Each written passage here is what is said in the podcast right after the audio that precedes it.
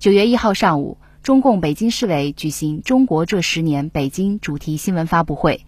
北京市常务副市长崔树强表示，北京紧紧抓住疏解非首都功能牛鼻子，从过去单一的城市发展转向京津冀协同发展。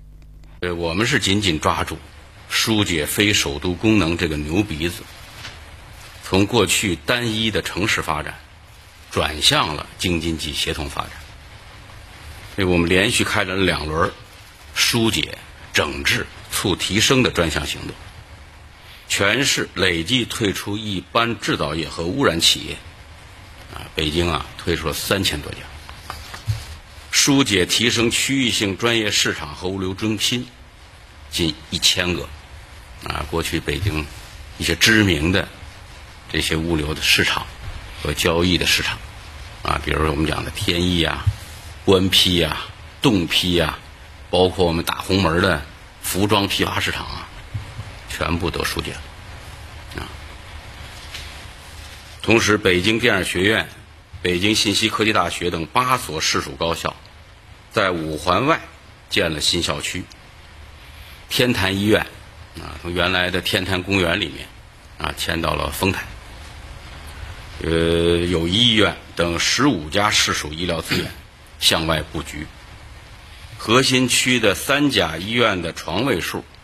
啊，累计减少了两千两百多张床。制定实施并修订完善了新增产业禁止和限制目录，从源源头上是严控非首都这个功能的增量。累计我们拒绝办理，就是到北京啊，别的省市可能就是来者不拒啊，啊，就是就是来有企业来我们就办，北京不是，我们是按照。首都城市功能定位，有一些两点四万件吧，这个申申请我们就没有再办理。功能的疏解也带动了中心城区人口向平原新区、向生态涵养区转移。